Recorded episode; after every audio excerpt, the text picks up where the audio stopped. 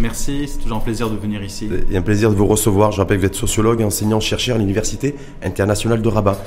Ce qui va être intéressant aujourd'hui avec vous, c'est de faire un débat de 52 minutes euh, sous un regard et un prisme sociologique à la fois sur la campagne de vaccination, sur le, sur le vaccin, sur les inquiétudes aussi de certaines catégories de, population, et puis de revenir aussi sur ces débats de société qui ont, qui ont été mis en, stand-by depuis euh, pratiquement un an bientôt, et puis de voir aussi l'attente euh, 2021 en termes de, termes de valeurs, de socle de valeurs euh, communs, ce que pourrait aussi proposer la commission en charge du nouveau modèle des développements en termes de réflexion et de recommandations, donc de voir aussi de ne pas quitter des yeux les enjeux sociétaux. Donc Bédianois, sur l'urgence sanitaire, on est, voilà, ça fait dix mois qu'on est sous, sous pression, j'allais dire, d'un virus Covid-19. Quand on est sociologue, qu'est-ce qu'on retient de ça? Alors c'est pas facile parce que les sociologues, justement, ils ne savent pas travailler autrement que sur le terrain. En tout cas, si c'est avec des données chiffrées, si c'est des ethnographies, peu importe, mais il faut être au contact. Donc on ne fait pas de sociologie sans un minimum de contacts sociaux, puisqu'on parle en fait des relations sociales au sein de la société. La sociologie, c'est pas de la philosophie, on n'est pas euh, en retrait dans son bureau, on réfléchit comment doivent être les choses, on va regarder, on va constater, soit sur des petits groupes, soit, ça dépend, il y a des échelles plus grandes, euh, ce qui se passe. Et donc effectivement, quand on est confiné, bon maintenant on ne l'est plus bien sûr depuis quelques temps, ben, on peut regarder qu'à travers euh, les prismes des médias sociaux ou des médias en général, et euh, les sociologues comme les autres sont coupés de la société, donc ils souffrent aussi un petit peu. Ça veut dire pas d'études, pas de recherche euh, depuis dix mois?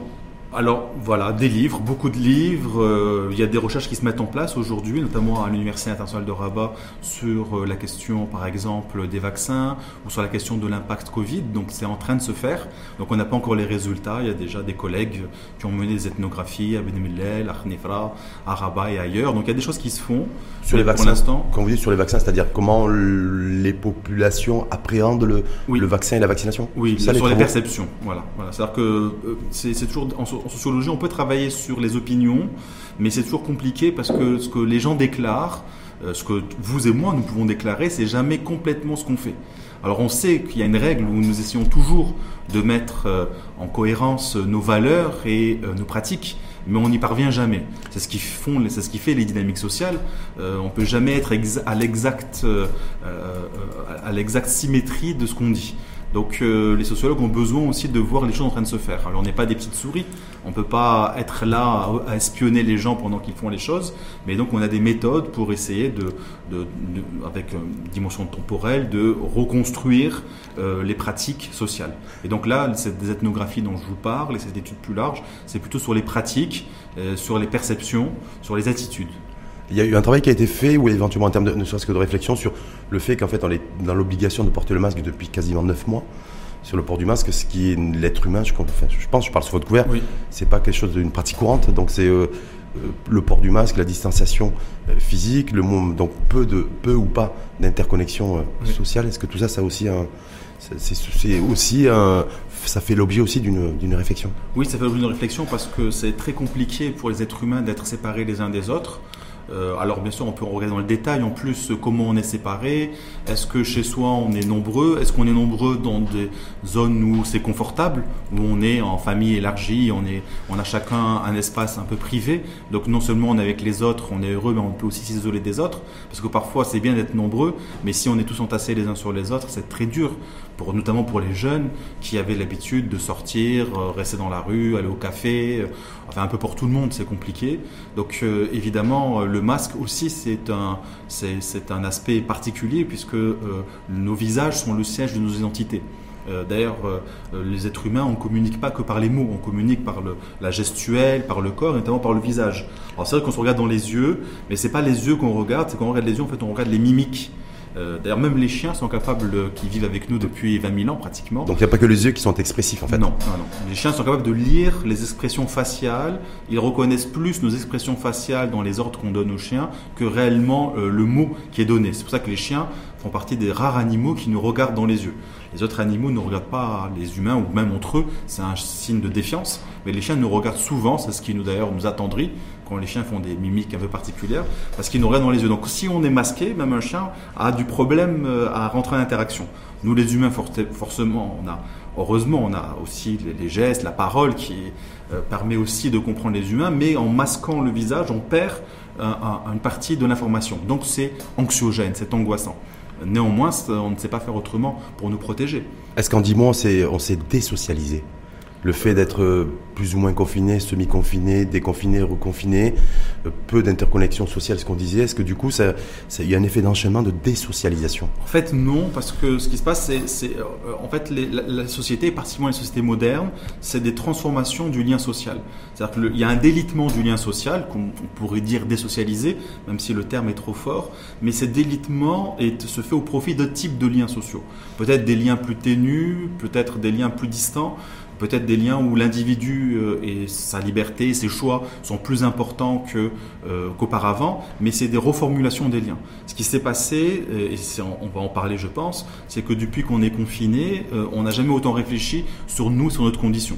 D'ailleurs, le nombre de gens qui veulent changer de vie, qui veulent changer d'horizon, qui veulent changer de métier, ou alors ceux qui avaient aussi beaucoup d'angoisse ou d'angoisse existentielle, ben, les ont vécues beaucoup plus fortes tout le monde, il n'y a pas un Marocain qui n'a pas pu, pas posé des questions existentielles sur la vie, le sens de la vie, le sens de sa vie, sur l'avenir, puisque quand l'avenir est, l'avenir est incertain, les humains, ce qu'ils font, c'est qu'ils réfléchissent. Sauf que nous adorons réfléchir ensemble.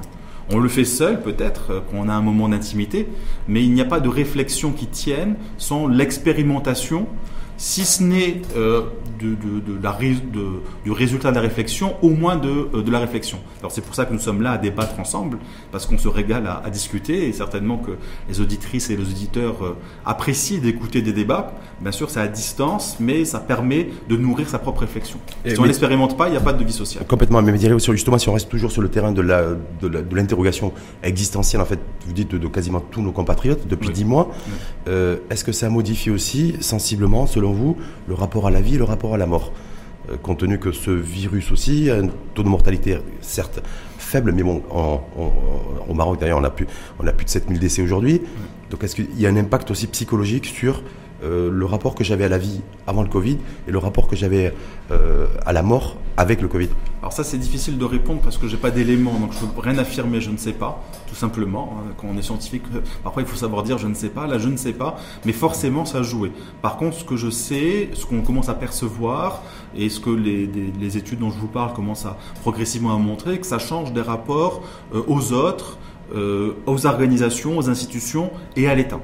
Ça ne veut pas dire que ça les transforme globalement, mais on va plus se réfléchir sur c'est quoi être marocain, c'est quoi l'État, c'est quoi le pouvoir, c'est quoi l'institution dans laquelle je suis, euh, c'est quoi les collègues, c'est quoi les voisins, c'est quoi. Donc on se pose des questions sur sa vie sur lesquelles on peut avoir une expérience, une relation.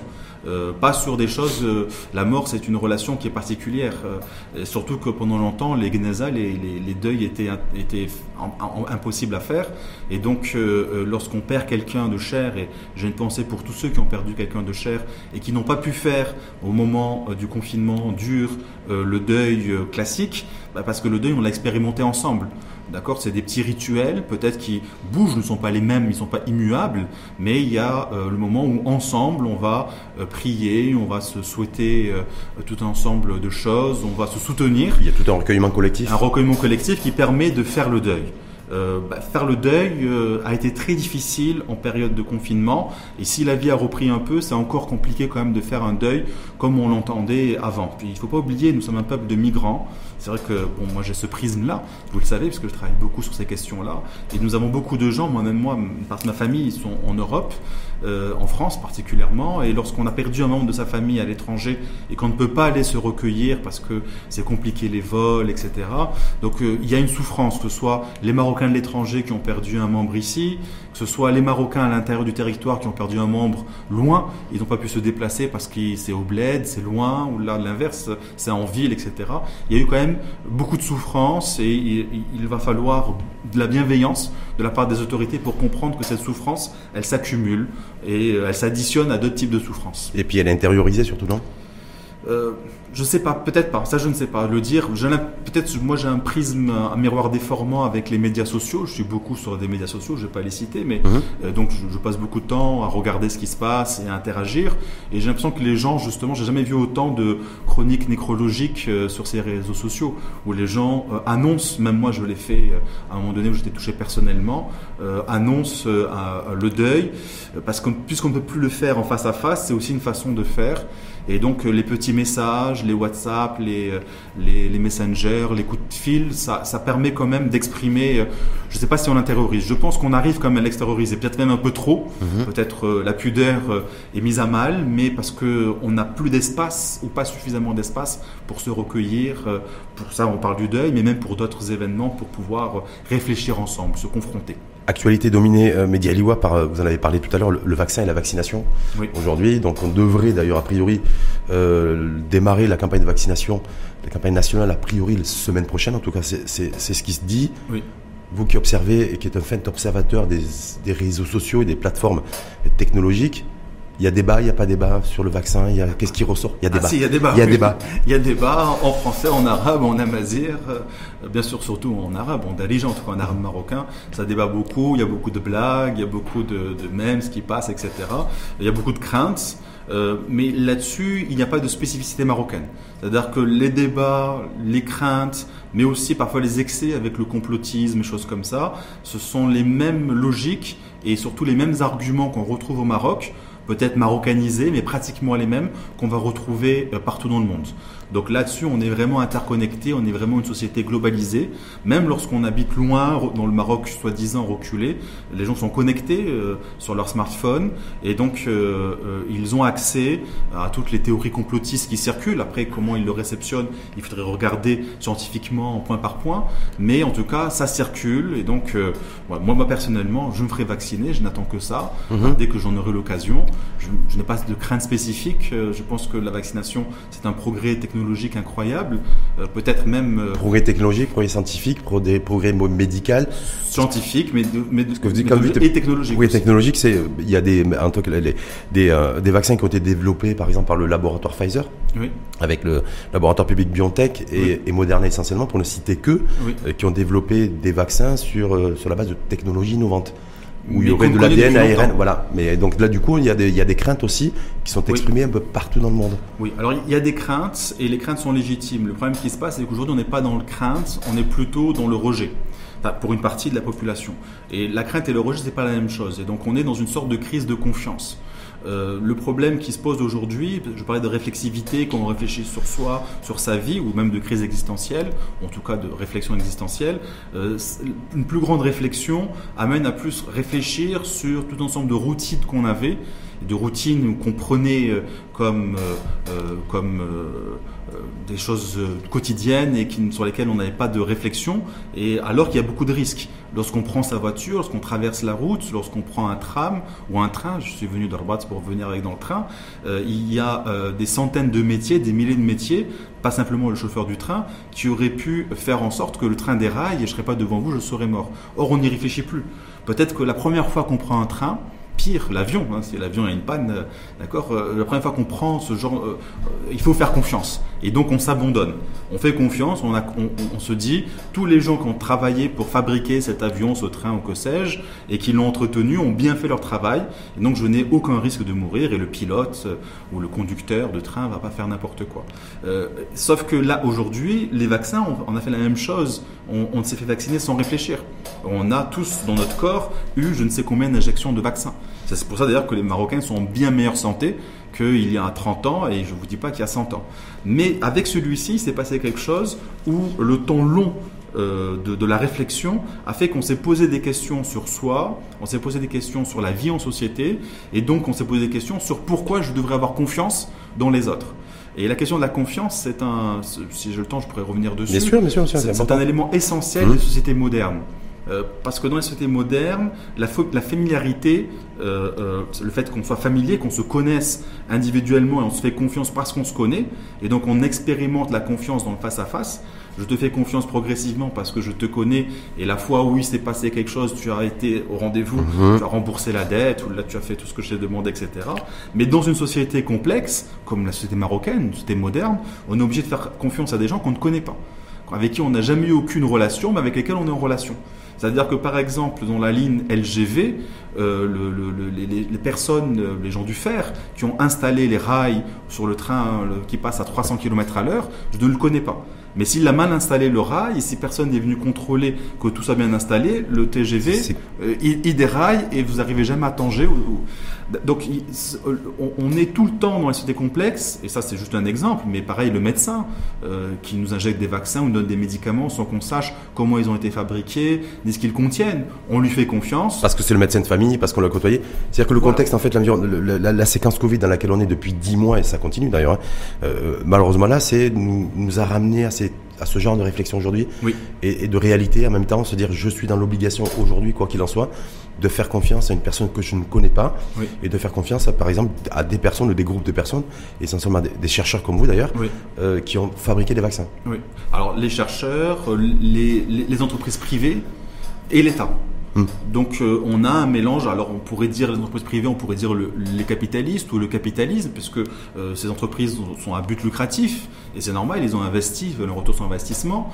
Euh, les chercheurs qu'on ne connaît pas, qui sont dans leur laboratoire, on, les imagine toujours à faire des choses bizarres, on leur fait pas trop confiance. On fait parfois plus confiance à des polémistes sur certaines radios ou sur certains médias, etc., que à des chercheurs, mais aussi l'État.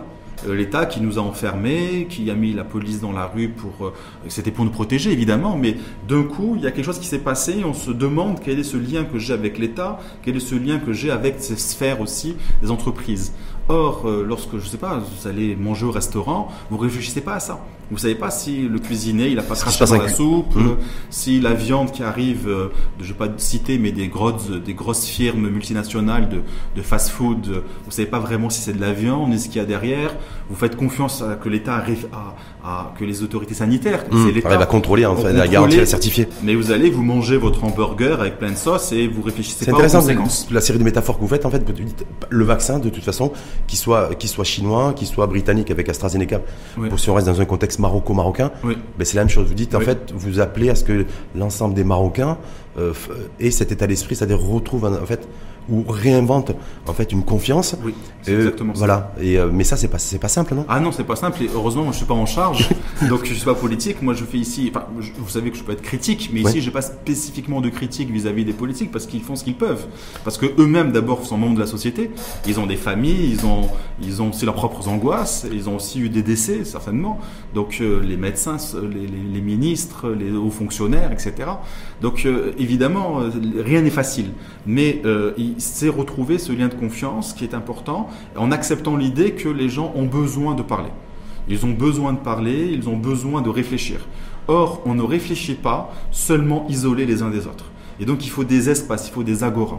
On le sait depuis longtemps, le Jama'a, elle va se réunir dans une place pour réfléchir, même si on va donner peut-être plus à certains hommes ou à des hommes plus âgés, le, plus de poids parce qu'ils ont plus d'expérience. Euh, la démocratie, c'est tout le monde qui peut voter en principe, mais depuis la nuit des temps, il faut en Afrique, on n'arbre pas l'arbre, on a peut-être le café aussi aujourd'hui au Maroc, les journaux, il faut des agoras. Ces agoras, elles sont multipliées parce qu'on a les médias sociaux, on a tout ça, mais il faut à un moment donné qu'elles se concrétisent matériellement chez soi, tout seul, à angoisser, ou avec quelques membres de la famille et à tweeter ou je ne sais quoi, ça, ce n'est pas un débat suffisant.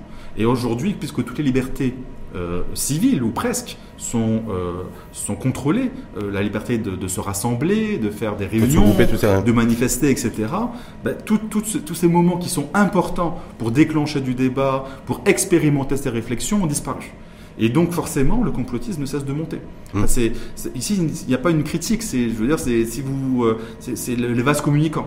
Euh, vous, videz un vase, l'autre il va se remplir. Euh, mais en même temps, celles et ceux peut-être qui, d'ailleurs qui, nous écoutent, peut-être il y en a certains parmi eux qui disent mais moi j'ai pas envie de me faire vacciner tout de suite, j'ai pas envie de ce vaccin, j'ai voilà. Ah, Est-ce que ça, c'est une, réflexion, une attitude tout à fait légitime de se dire, voilà, j'ai. Bah, parce qu'il n'y a pas encore de publication scientifique euh, aboutie euh, sur les essais cliniques en phase 3, voilà, toutes ces choses-là, en fait. Mais moi, pour moi, c'est ni légitime ni illégitime. Je n'ai pas hum. d'avis. Euh, enfin, en tant que sociologue là-dessus, j'ai une opinion personnelle là-dessus, mais j'ai pas de. et qui vaut d'ailleurs pas plus que n'importe quelle autre opinion personnelle. Mais en tant que sociologue, je n'ai aucun avis là-dessus. C'est normal que les gens se posent des questions. Moi, ce que j'aimerais. D'abord, en plus, je, je suis pas ni euh, représentant d'un laboratoire pharmaceutique, mmh. ni de, ni de l'État marocain, ni de la politique sanitaire. Mais moi, ce que j'ai envie de dire aux gens, mais vous, vous, passez votre temps à faire confiance à tellement de choses. Pourquoi, pour cet objet, ça, il serait plus légitime d'avoir peur euh, de, de, de, cet objet-là que d'un hamburger de je sais pas quelle marque, de prendre l'avion ou je ne sais quoi encore, ou même quand vous conduisez. Au Maroc, euh, je me souviens, j'avais un collègue qui était venu, je le conduisais, il m'avait dit au Maroc, vous conduisez pas, vous vous évitez. C'est pas pareil, on évite les, accidents. Donc euh, quand quelqu'un n'est pas habitué de la conduite marocaine, je vous dis même pas à Casa, ça leur fait bizarre. Hein. Ils ont pas, ils ont peur à tout, à toutes les deux minutes. Et pourtant, euh, on a beaucoup d'accidents, c'est dramatique, mais on passe pas son temps à se tuer en voiture. Donc on a, on fait confiance que celui qui est à côté de nous, il va pas nous rentrer dedans. Et donc on fait confiance à quelqu'un qu'on ne connaît pas, dont on sait qu'il conduit mal, dont on sait que parfois les lunettes sont pas à jour, même si l'État fait des efforts, que le permis de conduire parfois peut s'obtenir de manière un peu, même si l'État aussi a fait beaucoup d'efforts pour lutter contre la corruption à ce niveau-là. Et pourtant on fait confiance qu'on va pas se faire écraser à tout bout de champ et on continue à vivre. J'ai du mal à comprendre, pourquoi toute cette confiance-là qui a permis à la société marocaine de se moderniser, euh, qui crée quand même de l'angoisse et de la, parfois des souffrances, pourquoi elle a été euh, aujourd'hui reportée sur le vaccin spécifiquement? Il y a une sorte de défiance des, des institutions, notamment des institutions scientifiques, et peut-être que derrière, il y a quelque chose de beaucoup plus grave qui se joue.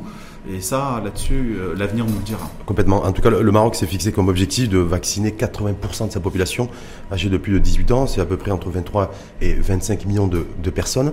Quand on est sociologue, on se dit quoi? C'est 25 millions de personnes qui, à terme, en tout cas sur une durée euh, planifiée de, de 4 mois, 12 semaines, qui devraient être vaccinées. Oui. Ça veut dire qu'on va se retrouver avec un groupe, euh, groupe de personnes de la société, en fait, qui aura le, qui aura le vaccin? Ça, je ne sais pas comment ils vont. Enfin, je lis ce qu'ils font, j'en sais pas plus en que tout cas, c'est les annonces qui ont été faites. Ouais. Mais euh, le Maroc l'a déjà fait. C'est pas la première fois qu'ils le font. Et d'ailleurs, euh, moi, j'ai une anecdote. Euh, c'est pas pour répondre à côté, mais j'avais envie de la partager avec vous parce que c'est un membre de la famille. J'ai découvert récemment qu'en fait, il avait la polio.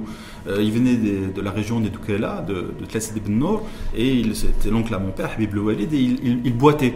Et moi, j'ai toujours cru parce qu'il disait que un, un, un brel, une mule lui avait rué, euh, dans les pieds et donc il l'avait gardé. En réalité, c'était la polio. Mais comme après, ils, étaient venus à Rabat, ils s'étaient installés à Rabat et donc euh, Rabat était déjà la ville coloniale, beaucoup de Français, les Arbatéines étaient plutôt lettrés, etc. Donc il avait honte et cette partie de la famille peut-être de dire qu'ils avaient eu des maladies alors que les gens de Rabat avaient déjà connu la vaccination de, de, la polio bien avant. La polio a fait des ravages dans notre pays. La polio a fait des ravages en Afrique. Grâce à la vaccination, le Maroc l'a éradiquée. D'accord? Et j'ai appris récemment qu'en fait c'était la polio.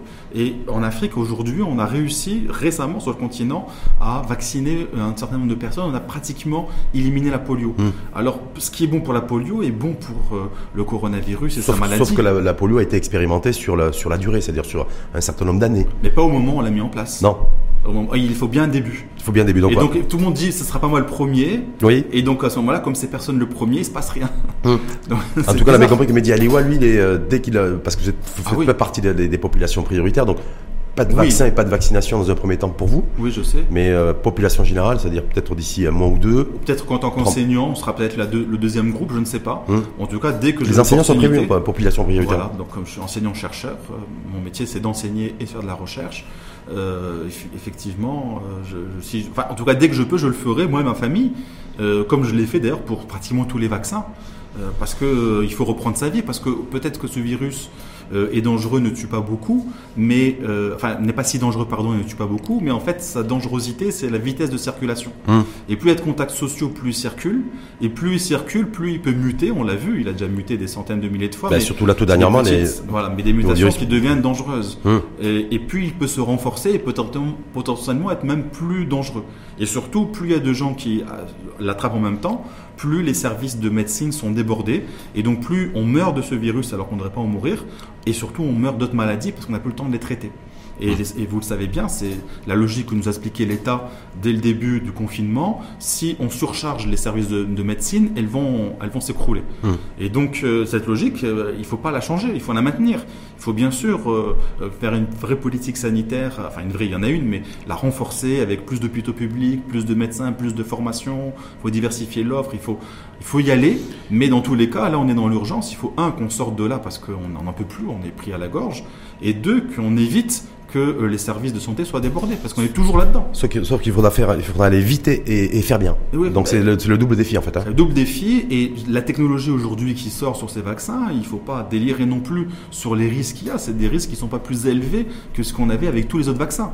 Donc celui avec l'ARN programmé, peut-être les je, prends quelques risques, mais moi j'ai une grande confiance. Bon, c'est parce que c'est ma paroisse, je suis chercheur, mais il a été développé notamment celui euh, anglais qu'on va recevoir au Maroc. Mmh, AstraZeneca, ouais. AstraZeneca a été développé avec les chercheurs d'Oxford. Mmh. Alors, euh, il y, a, il y a des publications qui sont bien faites, euh, des publications euh, qui, euh, qui euh, bon voilà, on est aussi dans un marasme où d'un coup on n'a plus confiance dans les, sati- dans les scientifiques et on a des scientifiques euh, qui sont en En bis-bis, des fois, qui sont en, contradiction, des, fois, sur les choses essentielles. Voilà, et, et- c'est là qu'il faudrait mieux expliquer. C'est là où on manque de culture scientifique. Hmm. Les scientifiques ne sont jamais d'accord ensemble.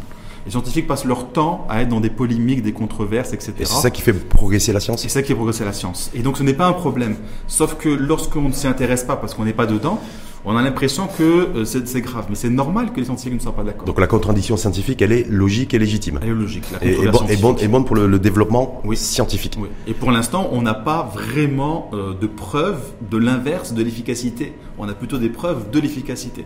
Et, ça, c'est le, le plus important, surtout à l'heure de, la- de la vaccination généralisée. Je vais passer au, deux- au deuxième sujet avec vous, Mehdi Aliwa, sur le, euh, parce que sociologue, vous êtes militant aussi, donc euh, voilà. Militant, je sais pas, mais en tout cas, j'ai un engagement Voilà, citoyen. un engagement citoyen, militant citoyen. Vous avez reçu d'ailleurs, lorsqu'il y avait tout un débat bien avant, le, bien avant le Covid sur les libertés individuelles. Oui. Euh, Est-ce que on a l'impression que depuis un an, en fait, on parle plus de ça? C'est-à-dire tous les grands débats et tous les grands sujets de société, on n'en parle plus. Ouais. Euh, ça veut dire quoi? C'est tout a été mis en parenthèse. Tout euh, a été mis en parenthèse. Ouais. Et donc ça, c'est quoi Ça va ressortir. Hein, mais... Ça va ressortir Ah oui, forcément. après le après le vaccin ou c'est Bah, en tout cas, quand la vie va reprendre son cours, on peut pas savoir à quel moment, mais ça va ressortir. Hmm. Et ça va ressortir en force. Alors on ne sait pas, est-ce que c'est une force négative euh, ou positive, mais ça va ressortir, ça va ressortir en France. Parce que le refoulement, euh, c'est un, c'est, c'est- c'est- c'est une manière de se protéger psychologiquement. Donc déjà, on a tellement de, de craintes dont j'ai parlé, ce qui est logique. Si on se rajoute d'autres problèmes, le cerveau, il va exploser. Donc forcément, on l'a mis en stand-by, même nous, individuellement, psychologiquement. Puis collectivement, je l'ai dit, il n'y a plus d'espace, de toute façon, pour vraiment en parler, les expérimenter, donc on a mis de côté. Par exemple, on peut parler sur les questions des, des libertés individuelles. Euh, par exemple, on, on aurait dû avoir plus de débats sur la manière dont l'État a géré la question du confinement. On a eu des milliers, même des dizaines de milliers de gens qui ont été appréhendés au tout début parce que pour non-respect des, euh, des, des, des- des règles, etc. Des- des règles Mmh. sanitaires. Et donc, il, faudrait, il aurait fallu ici avoir un, un débat avec le ministère de l'Intérieur, euh, avoir les chiffres, euh, des chiffres contradictoires, débattre, euh, parce qu'il est logique que l'État fasse cette politique et bien sûr que euh, le- les autorités soient là pour la faire appliquer, sinon ça ne Mmh. fonctionne pas. Mais il faut-il encore qu'il la fasse, la appliquer en bonne intelligence avec la population, ce qui a déjà a été fait en partie, et en respectant un certain nombre euh, de règles démocratiques dans lesquelles le, le Maroc s'est engagé? Or, aujourd'hui, on ne sait pas. On sait qu'il y a des gens qui ont fini en prison, qui sont passés en comparution, et on ne sait pas exactement comment ça s'est passé. Hum, pas- Donc là, c'est une confiance aveugle dans non respect des directives sanitaires. Mais, je, mais d'y aller ouais, sur, le- sur le fait, parce qu'en fait, il y a eu quelques chiffres, quelques tendances chiffrées qui sont sorties en disant voilà, le confinement euh, a conduit aussi à l'explosion, en tout cas la, la croissance des violences conjugales. Oui. Euh, on a une autre information aussi, euh, pas forcément avec des chiffres relativement fiables, c'est pour ça que, c'est pour ça que je ne vais pas en, en citer. Il y a aussi que ça s'est traduit aussi par l'explosion du nombre de divorces. Oui. Donc, c'est-à-dire, est-ce qu'on va sortir aussi de cette pandémie quand on pourra en sortir avec la, vac- la vaccination, avec une société totalement bouleversée aussi?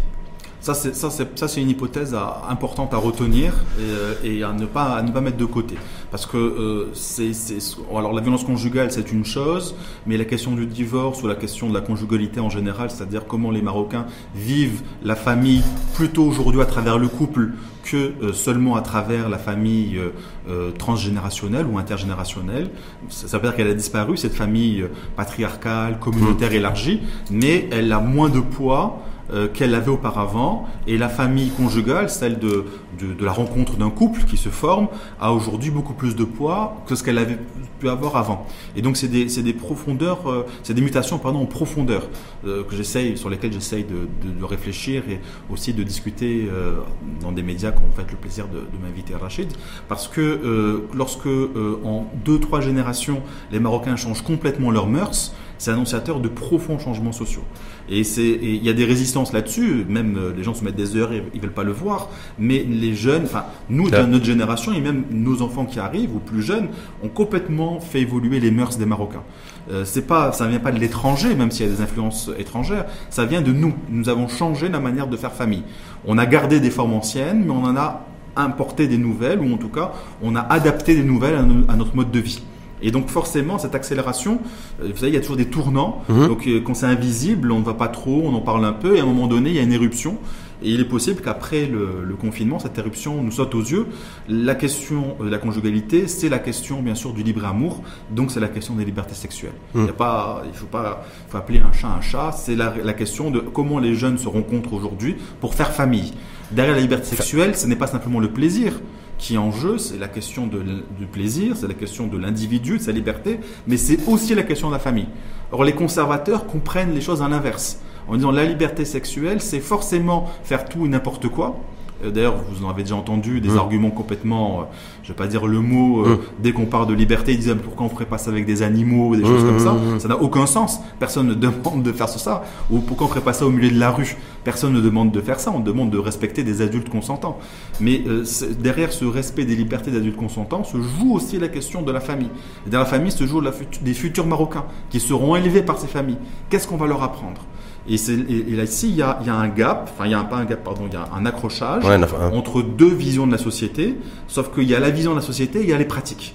Et donc même ceux qui parfois ont une vision de la société qui peut paraître conservatrice, dans leur pratique, ils ont des pratiques de conjugalité finalement très proches de ce que je suis en train de dire. Donc c'est comme pour le vaccin, il y a une incohérence.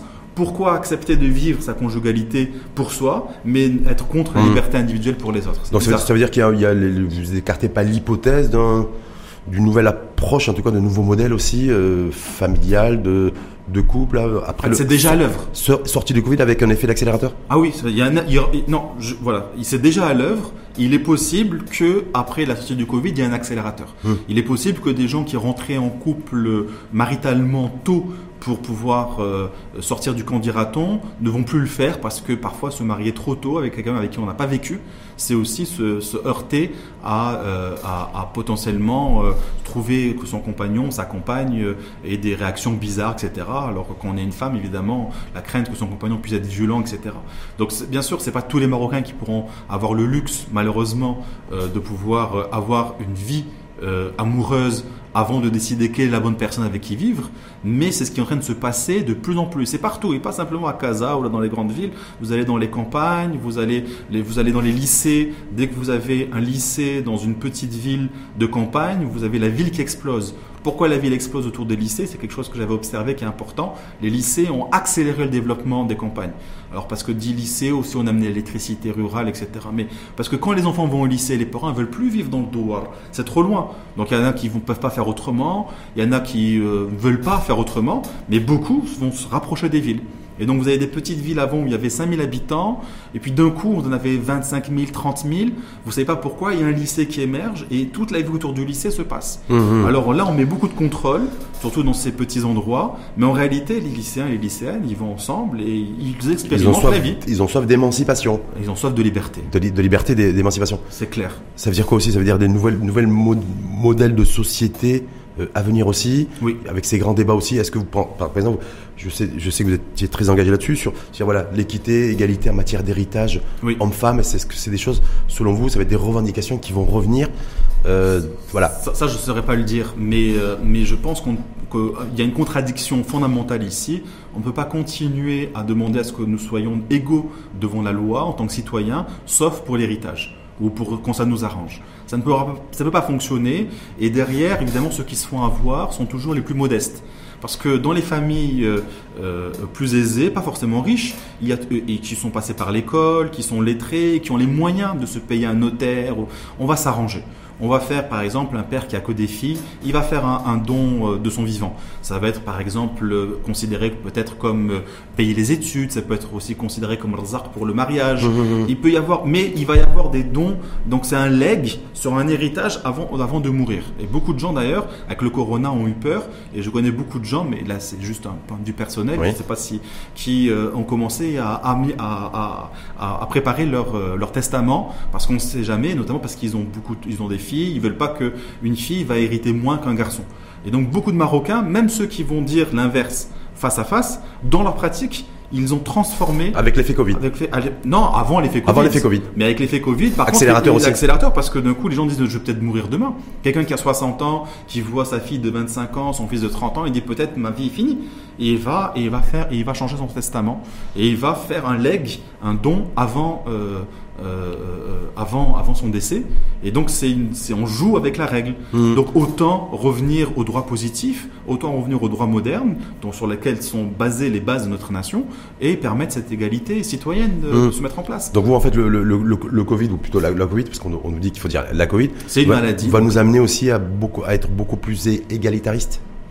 Ça, je sais pas, mais euh, peut-être que c'est mon miroir des forts morts, je ne sais pas, peut-être c'est un souhait, je ne sais pas. Mhm. Mais en tout cas, ça va nous amener à réfléchir sur ce que c'est être citoyen. La citoyenneté, on n'a pas réfléchi maintenant, c'est un long processus, mais d'un coup, euh, si on réfléchit sur qu'est-ce que je suis, euh, qu'est-ce que vaut ma vie, c'est quoi, est-ce que ma vie vaut ce salaire, est-ce que ma vie vaut euh, ce confinement, est-ce que ma vie vaut ce masque, est-ce que ma vie vaut ce vaccin, les gens le disent un peu comme ça, mais d'un coup, derrière, ce qui est en jeu, c'est la question de la citoyenneté. C'est-à-dire comment ensemble on peut construire une nation d'égaux dans lequel euh, il y a un État qui, bien sûr, a pour mission d'assurer le contrat social, d'assurer la, sécuri- que- la sécurité, mais dans, le, dans lequel l'État ne peut pas tout, puisque si les autres citoyens ne respectent pas le contrat social, ne respectent pas les lois, Ça devient compliqué. ça devient compliqué. Et donc, euh, forcément, ces confrontations entre les, la sphère, on va dire, progressiste et conservatrice, qui est une réalité, une fraction dans ce pays, euh, il va falloir que cette confrontation se fasse euh, de manière plus directe, plus face à face, plus de débats de cet ordre-là. C'est-à-dire plus d'affrontements idéologiques. euh, Ouais, non, c'est ça, idéologique. moi, pour moi, la Ouais. politique, c'est Ouais. aussi s'affronter en, en sans se détruire. D'accord Donc, euh, c'est c'est un peu comme le sport, un peu comme la boxe ou le rugby. Vous savez, j'aime beaucoup le rugby. On s'affronte, mais à la fin, il y a une troisième mi-temps, on a participé ensemble. On peut pas jouer au rugby tout seul, euh, enfin, avec son équipe. Euh, il faut qu'il y ait un adversaire, mais l'adversaire, on le respecte. Je pense qu'il faut aller vers ça, et il faut que, d'ailleurs, l'État et le pouvoir et, et fassent plus confiance aussi. Si nous devons avoir plus confiance en eux, ils doivent aussi plus avoir confiance en nous, dans notre capacité de nous affronter, de critiquer aussi, sans pour autant qu'on veuille tout remettre en cause. C'est important ce que je dis parce que Mmh. c'est pas une question qu'avec l'État. Qu'on le prend au niveau micro-social, euh, méso-social ou macro-social, c'est-à-dire au niveau euh, de- des relations intermédiaires ou au niveau des organisations, au niveau avec le pouvoir, on est dans une société où quand même le patriarcat, la question de l'autorité, particulièrement l'auto- l'autorité verticale, l'autorité notamment des hommes, est trop forte et elle empêche des énergies de se libérer. Euh, donc que ce soit avec son père parfois, que ce soit dans sa famille ou au café, il y a ce virilisme comme ça qui, Qui, qui s'exprime à tout. qui s'exprime à tous les et, et donc ça écrase une partie de la société. Euh, ça, écrase les hommes qui sont pas comme ça, mais ça écrase bien sûr les femmes. Euh, au niveau de l'entreprise ou du travail, les patrons imposent sans créer suffisamment d'espace de concertation, de discussion. Il y a plus de communication sur euh, le, le nouveau management, etc., l'horizontalité, La RSE. euh, voilà, etc. Mhm. Euh, On en parle, mais Mhm. dans les faits, ouais, l'eau. C'est c'est- c'est vide. Mais Euh, Est-ce qu'il là, il pourrait y avoir un peu plus de modération, je veux dire, un effet Covid, un double effet d'ailleurs, double effet qui se coule, ce qu'on dit souvent, l'effet Covid et, et l'effet vaccin, qui pourrait permettre de modérer un petit peu ces, ces, ces rapports de force, euh, domination homme sur la femme, sur la place des minorités aussi, le regard qu'on porte, qu'on portait sur les minorités avant le Covid et le regard qu'on portera ou qu'on devrait porter demain sur les, aussi sur les minorités, quelles qu'elles soient. Moi, je pense, je pense que oui, parce que euh, on- nous avons, nous venons d'expérimenter notre vulnérabilité. Or, la vulnérabilité, comme la confiance, euh, bon, je peux pas faire de trop long, donc je fais pas faire un cours, donc je fais un peu court. euh, Ouais. euh, mais la vulnérabilité, c'est comme la confiance, c'est au fondement même des sociétés. Parce que d'ailleurs, la confiance, c'est une façon de pouvoir gérer notre vulnérabilité. Parce que pourquoi je fais confiance en une personne alors que je le connais pas, c'est parce que quelque part, j'ai besoin de ces personnes-là pour gérer ma propre vulnérabilité. Et euh, inversement, en se disant, ben, lui aussi il naît vulnérable parce que nous naissons tous euh, nus et vulnérables. Et donc, si on n'a pas eu quelqu'un qui nous a pris pour nous euh, élever, généralement notre mère et notre père, et puis parfois ça peut ne pas, ça peut être d'autres personnes, la famille élargie, on n'a aucune chance de survivre sur Terre. Donc, les, les humains ont un mode de développement qui font que, contrairement beaucoup aux animaux qui vont courir tout de suite, Mm. nous, on met des années à, à pouvoir être indépendants. Mais pendant ces années-là, en fait, on construit euh, un, ensemble de, un ensemble de relations sociales qui nous rendent plus fortes, qui nous rendent moins vulnérables. Donc, on a besoin des autres pour être moins vulnérables. Or, là, avec le confinement, c'est ce qui, bien sûr, c'était présent, mais on a, on, on a réexpérimenté cette vulnérabilité. Alors, beaucoup de Marocains l'expérimentent au quotidien. Avec les taux de pauvreté, avec des gens qui ne savent pas ce qu'ils vont manger. Une dure réalité. Hein, une dure réalité qui sociale, qui est pour moi l'urgence absolue. Et moi, je ne fais pas de séparation, vous le savez, entre les libertés individuelles et l'urgence sociale. Pour moi, ça va de pair. Comme je l'ai pris sur, mmh. par exemple, l'héritage, c'est les femmes les, des familles les plus modestes qui se retrouvent lésées dans l'héritage et qui tombent encore plus dans la pauvreté. Donc tout ça, c'est lié pour moi. Mais pour continuer sur la vulnérabilité, d'autres personnes qui l'expérimentaient un peu moins, fort heureusement, le pays a connu, hein, la société s'est développée, un certain boom économique, donc beaucoup de gens euh, sont à crédit peut-être, etc., mais ont oublié leur vulnérabilité, mmh. ils mangent à leur faim, et euh, de la classe moyenne, même des catégories intermédiaires jusqu'à la classe supérieure, et d'un coup, euh, on perd son emploi, on se retrouve quand on a un salaire de 6 000 dirhams avec plus que 2 000 dirhams par mois, euh, ou même des fois des gens qui ont un salaire plus élevé qui se retrouvent qu'avec ça. La vulnérabilité, on l'a bien, on l'a bien senti dans notre chair ces derniers mois. Mmh, et, on la sent toujours d'ailleurs. On la sent toujours et on n'en est pas sorti. Et donc, euh, le, on peut penser que ça fait l'inverse, que ça va faire rejeter la faute sur des boucs émissaires. En réalité, enfin moi je suis un optimiste. Je pense que ça va, ça, ça, ça fait prendre conscience de la vulnérabilité des autres puisqu'on a senti la nôtre. Ça veut, dire, ça veut dire renforcement des solidarités, et des différentes formes de solidarité en fait. Et on l'a sorti Covid. On l'a vu au début, au, durant le Covid. Après, ça s'est un petit peu estompé. Voilà, là on se dit voilà. Est-ce que... La communication s'est estompée, mais euh, je n'ai pas de données là-dessus. Peut-être que je me trompe complètement, et j'accepte de me tromper, mais parce que je suis aussi engagé dans, comme j'ai dit, citoyennement et, et dans, dans, les ONG. Les ONG continuent à distribuer des choses. Mhm. Il y a encore la solidarité. Il y a mhm. encore des choses qui se font. Peut-être euh, moins qu'avant, mais avant aussi on l'a beaucoup médiatisé, donc on a l'impression qu'il y avait que ça. Forme de solidarité aussi intergénérationnelle quand on sait qu'aujourd'hui les plus exposés au virus Covid, c'est les personnes depuis, âgées depuis 65 ans. Euh, voilà, est-ce que là il y a des formes de solidarité intergénérationnelle qui sont en train de se jouer? Très forte, ça se joue de façon très forte. Par exemple, les grands-parents vont euh, être euh, beaucoup plus actifs dans la garde ou, euh, ou, dans le, ou dans la prise en charge des petits-enfants, parce que les parents sont au boulot ou en train de chercher du boulot. Il, il, c'est en train de se transformer, c'est-à-dire que euh, la famille élargie n'a pas du tout disparu, la famille communautaire à la marocaine n'a mhm. pas du tout disparu, et on aime prendre plaisir à se retrouver autour de ce qu'on appelle, entre guillemets, le salon marocain, euh, on, ça n'a pas disparu. Mmh. Senia est là, donc euh, pour prendre une chanson aussi bien sûr de Nessel Riwen, et on prend du plaisir et autour, autour de ça. Mais on n'a pas que ça. La solidarité dans la famille, bah, parfois ça se passe mal, mais aussi on a notre vie individuelle, on a nos euh, parce que quand on va à l'école, c'est pas ma famille qui est jugée, c'est moi ce qui est une bonne ou mauvaise note.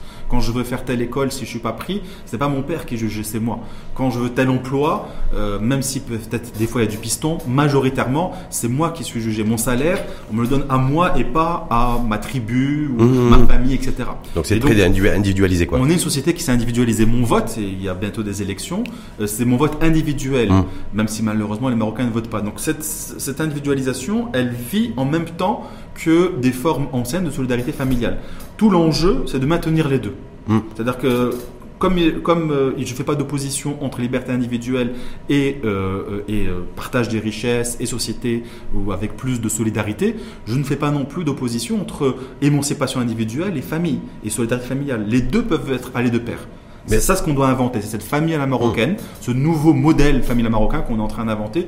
En tout cas, on doit inventer. Ça veut dire que l'individu va être beaucoup plus individualiste là, euh, parce que confinement, on était confiné, on était connecté avec des membres de sa famille, parfois par téléphone, par smartphone et autres. Est-ce que voilà, est-ce que c'est, on va se retrouver avec le, ce, ce cheminement d'ailleurs qui avait déjà commencé bien avant le Covid, l'individu qui s'affirme aussi comme individu. Est-ce qu'on va être, il va être encore plus dans l'affirmation selon vous? Moi, je pense, mais pas individualiste au sens négatif du terme. Les mmh. gens, on va vouloir un bol d'air, ils vont vouloir euh, euh, s'éloigner de leur famille, sortir, voyager, aller à la plage, je ne sais quoi encore, euh, aller dans la nature, aller au restaurant. Ils vont vouloir, chacun avec son, son mode de vie et aussi, bien sûr, son portefeuille. Les gens vont vouloir s'éloigner de la sphère familiale, qui, et c'est déjà le cas d'ailleurs, qui a été un peu, euh, bah c'est dur qu'on est enfermé les uns avec les autres. Mais en même temps, pas s'éloigner ne veut pas dire euh, se couper. Parce qu'ils savent que sans la famille, qui est, un, qui est une couverture sociale, ils ne s'en sortiront pas. Ce qui peut accélérer les choses, c'est pas la Covid. Si, si dans le nouveau modèle de développement, nous avons un modèle social plus fort, ben, les individus auront moins besoin, les citoyens marocains, moins besoin de leur famille face euh, à une crise. C'est-à-dire s'il y a plus d'États, il y aura moins de familles? Oui. Non, pas, moins, sans vouloir être réducteur dans le. Pas moins de famille, mais euh, moins l'obligation d'être euh, d'être solidaire de la famille. Ce qui, ce qui, ce qui crée un double effet paradoxal. Euh, on pourrait croire que ça coupe la famille, au contraire, euh, ça renforce la famille d'une certaine manière, parce que euh, du coup, les relations qu'on a, notamment intergénérationnelles, sont des relations affectives. Du coup, l'argent devient moins important, puisque l'État peut donner des bourses pour étudier, peut donner une allocation chômage, Bah, c'est pas l'État, c'est la collectivité, garant par- garantie par l'État dans des caisses de cotisation, va donner une retraite à tout le monde, va donner une assurance Une couverture- chômage, une couverture médicale, c'est Et donc voilà, aujourd'hui par exemple, vous, vous voulez faire un scanner, mais quand vous êtes marocain, c'est un cauchemar pour faire un scanner. Si vous avez un cancer, vous allez mettre des mois avant de trouver, sauf si vous avez les bons réseaux. Les gens qui habitent en dehors, par exemple, moi je vais prendre ma ville euh, de Rabat, ben, ils mettent en place des solidarités pour pouvoir, euh, parce qu'ils viennent de, la région, et donc pour venir à Rabat, parce qu'il faut plusieurs jours pour faire la queue avant d'avoir le rendez-vous. Donc ils payent un samsar pour avoir la queue, il y a des logeuses, parfois c'est solidarité. Ils peuvent pas se passer des autres. D'accord Si l'État euh, va, va construire plus de dispensaires partout, va faciliter, fluidifier ça, forcément, on aura moins besoin des autres pour passer un scanner. Aujourd'hui, n'importe qui qui veut passer un scanner, la première chose qu'il fait, c'est prendre un numéro de téléphone. Mais tout le monde, C'est- le comme euh, les gens plus euh, populaires.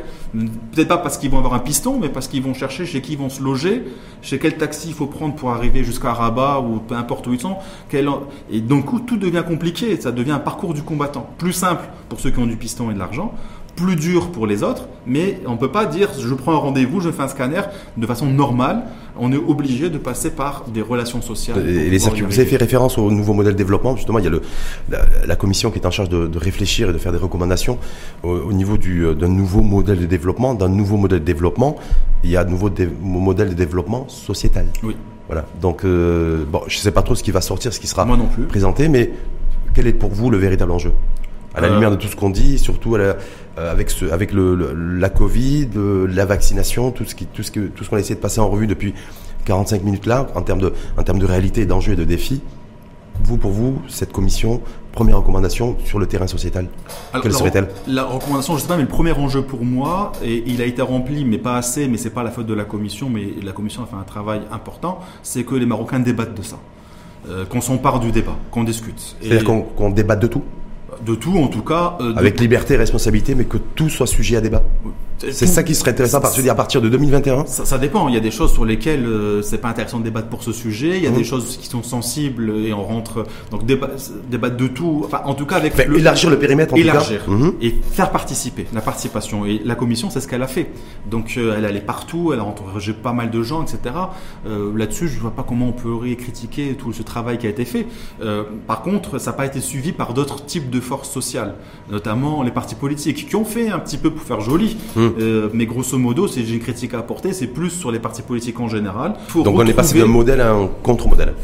Ah, le contre-modèle je ne sais pas mais en Mhm. tout cas un modèle participatif Hum, Donc pour vous, ce qui, est, ce qui est important de toute façon dans l'avenir proche, une fois qu'il y aura les recommandations qui tomberont du, et qui seront présentées par le- cette commission en charge de, de- de- du nouveau modèle de développement, c'est d'ouvrir un maximum d'espace oui et de périmètre citoyenne participation citoyenne au débat. Alors, les participations citoyennes, ça pas forcément pour ce débat, ça peut être l'art, la culture, Mhm. ça peut être l'éducation, ça peut être tout ça. C'est-à-dire qu'on met en avant ce que d'ailleurs euh, euh, le chef de l'État a appelé à faire aussi avec le, le- le patrimoine immatériel, le- tout- avec le capital immatériel, mettre en avant toute cette dimension où on, on a des espaces à tous les niveaux, même très populaires, etc. On retrouve de l'espace où on sait qu'on n'est pas simplement ici en train d'apprendre à jouer le kamenja ou, je- ou d'apprendre à jouer le gumballé, mais on est aussi en train, en tant que Marocain, de fabriquer quelque chose Hum, de, de- de partager. de partager. Et donc, que ce soit la culture, que ce soit. Voilà. Par exemple, on est dans un pays, on, n'a pas, on est dans, dans le pays de Jemafna, un pays de. D'ailleurs, même le mot Maroc hein, vient de Marwekos, qui vient de Mourakush.